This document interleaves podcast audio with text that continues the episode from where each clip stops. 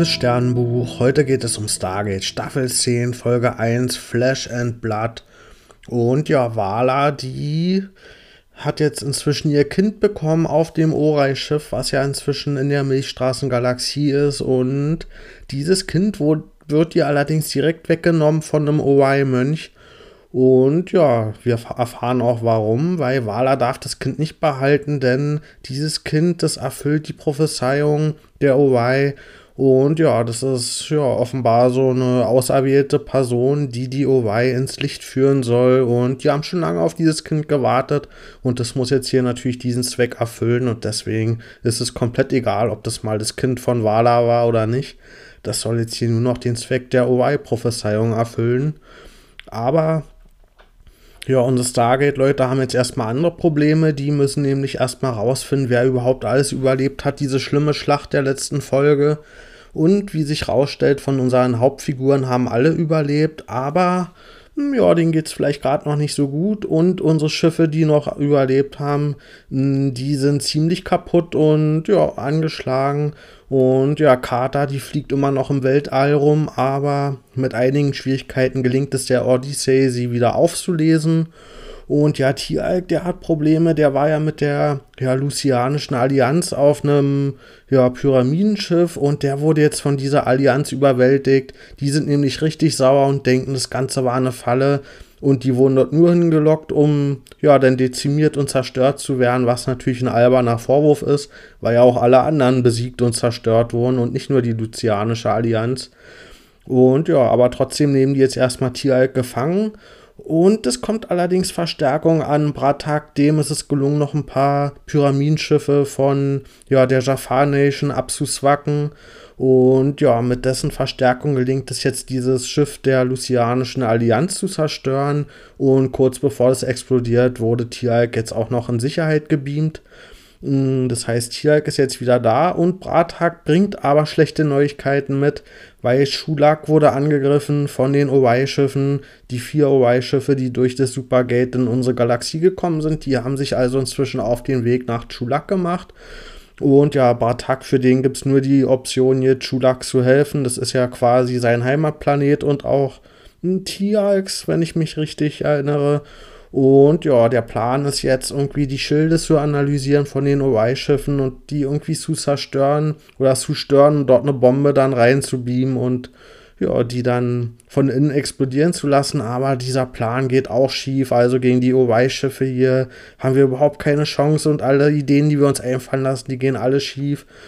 Und ja, das geht also schief und zum Glück ist die Odyssey in der Zwischenzeit wieder genug repariert worden, sodass die jetzt aus einem Transwarp, aus dem Hyperdrive-Tunnel kommt und in der letzten Sekunde noch ja, alle von diesem Pyramidenschiff in Sicherheit beamen können, bevor das eben gegen dieses OY-Schiff kracht. Das war nämlich Bartaks letzter Plan sich hier zu opfern, um in dieses Schiff zu fliegen. Aber ja, diese Schilde von dem OY-Schiff, die lassen sich auch nicht von so einem anfliegenden Pyramidenschiff zerstören. Das heißt, der Plan war komplett sinnlos, aber zumindest unsere Hauptfiguren wurden hier wieder in Sicherheit gebeamt. Und uns ist es gelungen, eine Blackbox von den zerstörten Schiffen zu bergen und die sagt uns, Informationen über Daniel. Der ist nämlich mit einem Ringtransporter, auch bevor hier Schiffe zerstört wurden, konnte der sich noch wegbeamen und der hat es auf ein OY-Schiff geschafft. Und zwar auf das gleiche Schiff, auf das sich auch Wala befindet. Und ja, die muss sich jetzt hier mit ihrem Kind auseinandersetzen. Und das ist inzwischen gar kein Baby mehr, sondern dieses Kind, das wächst extrem schnell. Also hier ist sehr schnell offensichtlich, dass es kein normales biologisches Kind ist. Und ja, das Kind hat auch noch andere Fähigkeiten, das kann nämlich heilen und ja, es stellt sich raus, dass dieses Kind das komplette OY-Wissen hat in dem genetischen Code irgendwie implementiert. Und je ja, älter das Kind wird und je mehr das wächst, umso mehr von diesem OY-Wissen entfaltet sich dann in dem Gehirn von diesem Kind.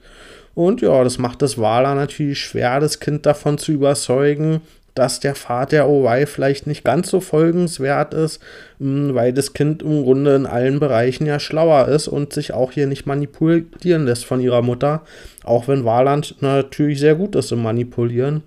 Und ja, dieses Kind erzählt uns dann, dass sie die Wahrheit weiß über alles und dass die OY gar nicht so schlimm sind, wie immer behauptet wird. Und die lassen sehr wohl die Leute aufsteigen, die der Religion folgen.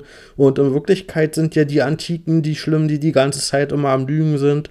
Und die wollen nämlich die Menschen nicht aufsteigen lassen, weil die die Menschen brauchen, um denen die Energie zu entziehen, um ihre eigene Kraft daraus zu ziehen.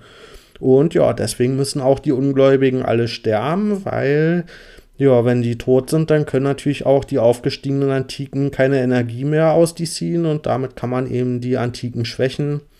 Und ja, das ist eben die Idee hinter den Owai und auch hinter dem Kind.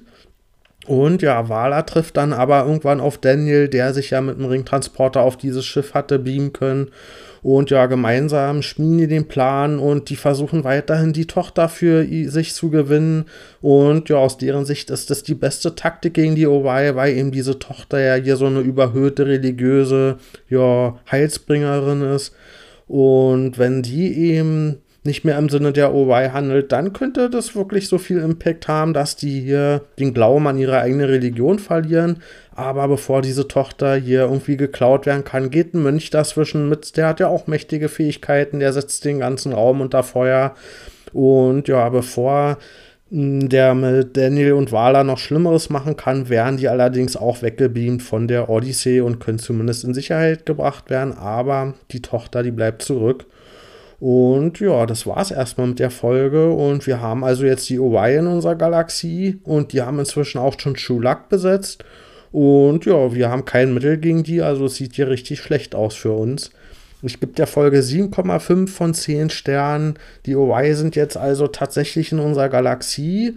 Und wir sehen, dass es hier keinen Abschluss des OY-Handlungsstrangs gibt, sondern dass es jetzt hier erst so richtig anfängt bei uns.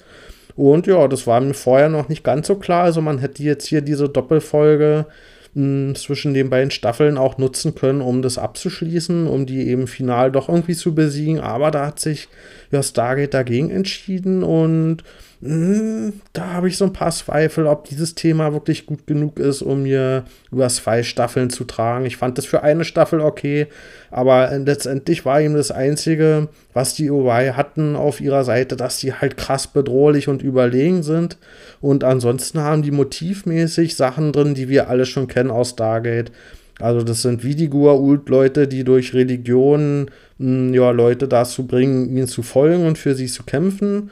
Und ansonsten haben die eben dieses, diesen Aspekt der Aufgestiegenen, was wir ja aber auch schon von den Antiken kennen. Das heißt, ansonsten ist da nicht viel Neues drin, außer dass die eben noch mal stärker und bedrohlicher sind. Und ja, um das jetzt über zwei Staffeln zu ziehen, finde ich das eigentlich bisher ein bisschen wenig. Also da hoffe ich, dass sie sich da noch ja einiges einfallen lassen und da noch ein paar mehr Elemente irgendwie hm, hinzufügen können, die die Staffel dann auch so ein bisschen interessant noch machen und womit sie auch ein paar ja, spannende neue Ideen noch erzählen können.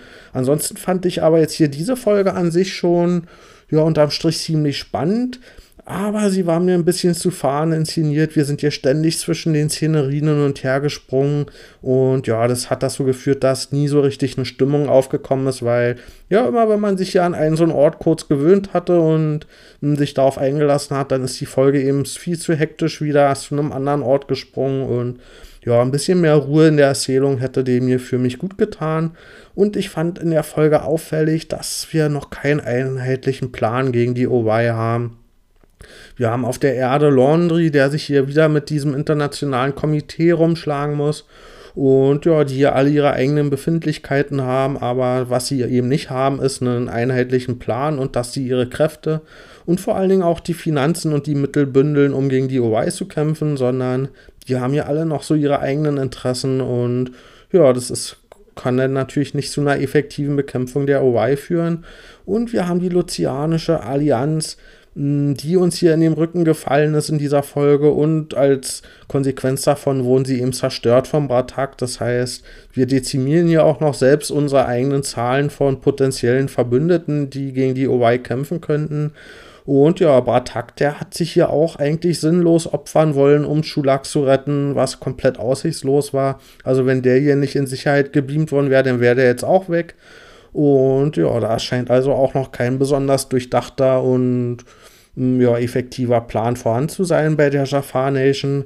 Und ja, das ist für mich hier so ein auffälliger Punkt, der darauf hinweist, dass das vielleicht der Staffelinhalt sein könnte, dass wir eben Einigkeit finden müssen in unserer Galaxie, dass wir unsere Kräfte bündeln müssen, ja, dass wir Bündnisse schließen müssen und unsere eigenen Konflikte mal zur Seite legen müssen, um eben gemeinsam gegen die OY vorzugehen und die Ideen und die Kräfte zu bündeln. Und ja, deswegen gibt es jetzt nur noch ganz viel ja, Disharmonie und Dissens zwischen den einzelnen Fraktionen. Und ich kann mir vorstellen, dass wir jetzt in jeder von den kleinen Zwischenfolgen so eine von diesen Konflikten auflösen, bis wir dann irgendwann wirklich eine starke Allianz haben, die dann vielleicht auch einen brauchbaren Plan gegen die OY vorbringen können.